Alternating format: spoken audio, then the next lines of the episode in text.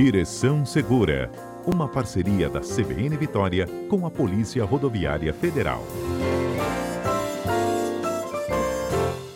Quem está conosco ao vivo hoje é o inspetor Isaac Ror. Isaac, bom dia. Bom dia, Fernanda. Bom dia aos ouvintes da Rádio CBN. Isaac, a gente recebeu uma pergunta aqui, encaminhou para vocês e hoje a gente trata do assunto, né? Um ouvinte nosso me perguntou o seguinte: se por acaso eu estiver circulando e de repente uma lâmpada lá do meu farol queima, eu estiver em curso, tá? Em percurso lá, por exemplo, indo para o trabalho. E se eu for parado nessa, numa blitz, né, numa abordagem das polícias, eu corro o risco de ser multado? Sim, não só corre, como vai ser multado.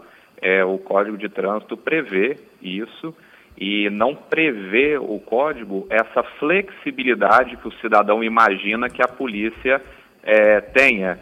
De não, não vou multar porque ele queimou, o farol queimou no trajeto.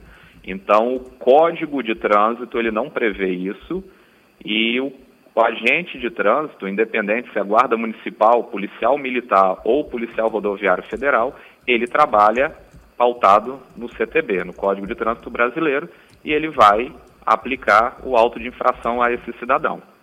Uhum. Porque de fato ele pode ter queimado ali na hora, né?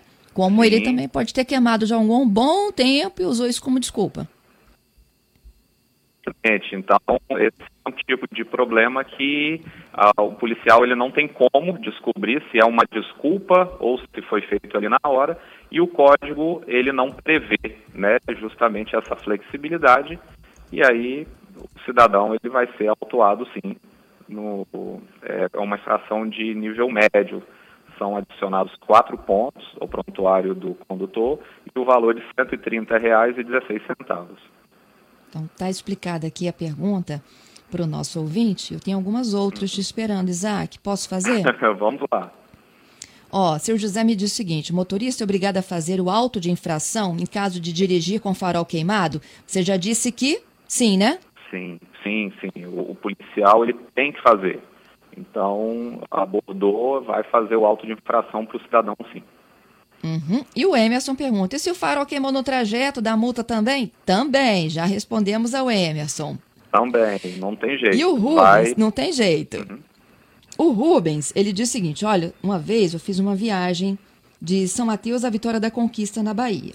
Eu tinha uhum. trocado as lâmpadas do farol, tinha feito a minha revisão para a viagem. Só que eu cheguei em Vitória da Conquista com uma das lâmpadas queimadas. É, as lâmpadas hoje são de baixa qualidade. O que, que a gente faz numa hora dessa, Isaac? Ó, oh, Fernanda, o conselho que a gente dá é para o dono do veículo fazer um investimento no momento desse num, numa qualidade boa de lâmpada. Porque ele, no momento ele vai comprar, ele vê um preço mais em conta e um, de uma marca inferior e vê uma lâmpada de marca de qualidade boa, mais caro naquele primeiro momento ele pensa na economia e compra inferior. E aí provavelmente é o que aconteceu com esse cidadão aí que foi para a Vitória da Conquista, deve ter comprado uma lâmpada de, de marca inferior ou deveria ter algum problema no sistema elétrico do carro dele que fez a lâmpada queimar. Então, se, o, se não há problema no sistema elétrico do veículo, o que a gente aconselha é até uma questão de economia, compra uma lâmpada de qualidade boa, porque você vai ter uma durabilidade maior e não vai correr o risco de ser autuado por um problema desse. Então acaba sendo uma economia que não compensa. É melhor comprar uma lâmpada de qualidade boa. Uhum. Geralmente o que, que leva a lâmpada a queimar, além do, do problema da qualidade? Ah, o sistema elétrico do, do carro é, pode estar sobrecarregado, ele pode estar com algum defeito, está tendo algum curto, e aí faz a lâmpada queimar.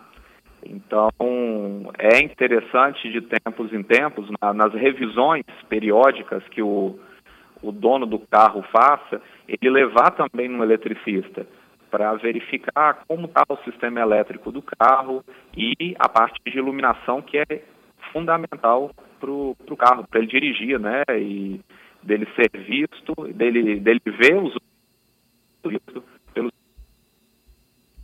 Isaac, a gente está tendo um probleminha aí. Você consegue me ouvir? Oi, Fernanda. Ei, falhou um pouquinho. Não sei se você está em deslocamento. A gente. Tamo, tamo, tamo Ah. bem? Tá, tá me ouvindo? Tá cortando um pouco a ligação, Fernanda. Voltou agora? Voltamos. E aí, só para finalizar, Isaac, é, quando a gente se, se depara com uma situação como essa, não adianta seguir em frente, né? Tem que parar mesmo. Parar, procurar uma oficina mecânica, fazer a substituição. Então, o, o condutor se deparou com uma situação dessa, é, de preferência antes de uma fiscalização, procure uma, uma oficina, uma autopeça, compra, faça essa substituição, que não é só uma questão de multa. Eu, é, eu já tenho participado com vocês já de outras semanas aí, e aí eu falo que sempre a, a punição por multa é a parte menos complicada no sistema de trânsito. Então, é, ele vai fazer a substituição não pensando na multa, mas pensando na segurança dele e do coletivo no trânsito. Então, esse tem que ser o pensamento do condutor. Esquece multa, pensa na segurança sua e de todos. É isso. Isaac, te agradeço pela participação. Até a próxima terça. Até a Polícia Rodoviária Federal está à disposição de todos os cidadãos através do telefone 191. Muito obrigada, bom trabalho para vocês. Obrigado, tchau, tchau.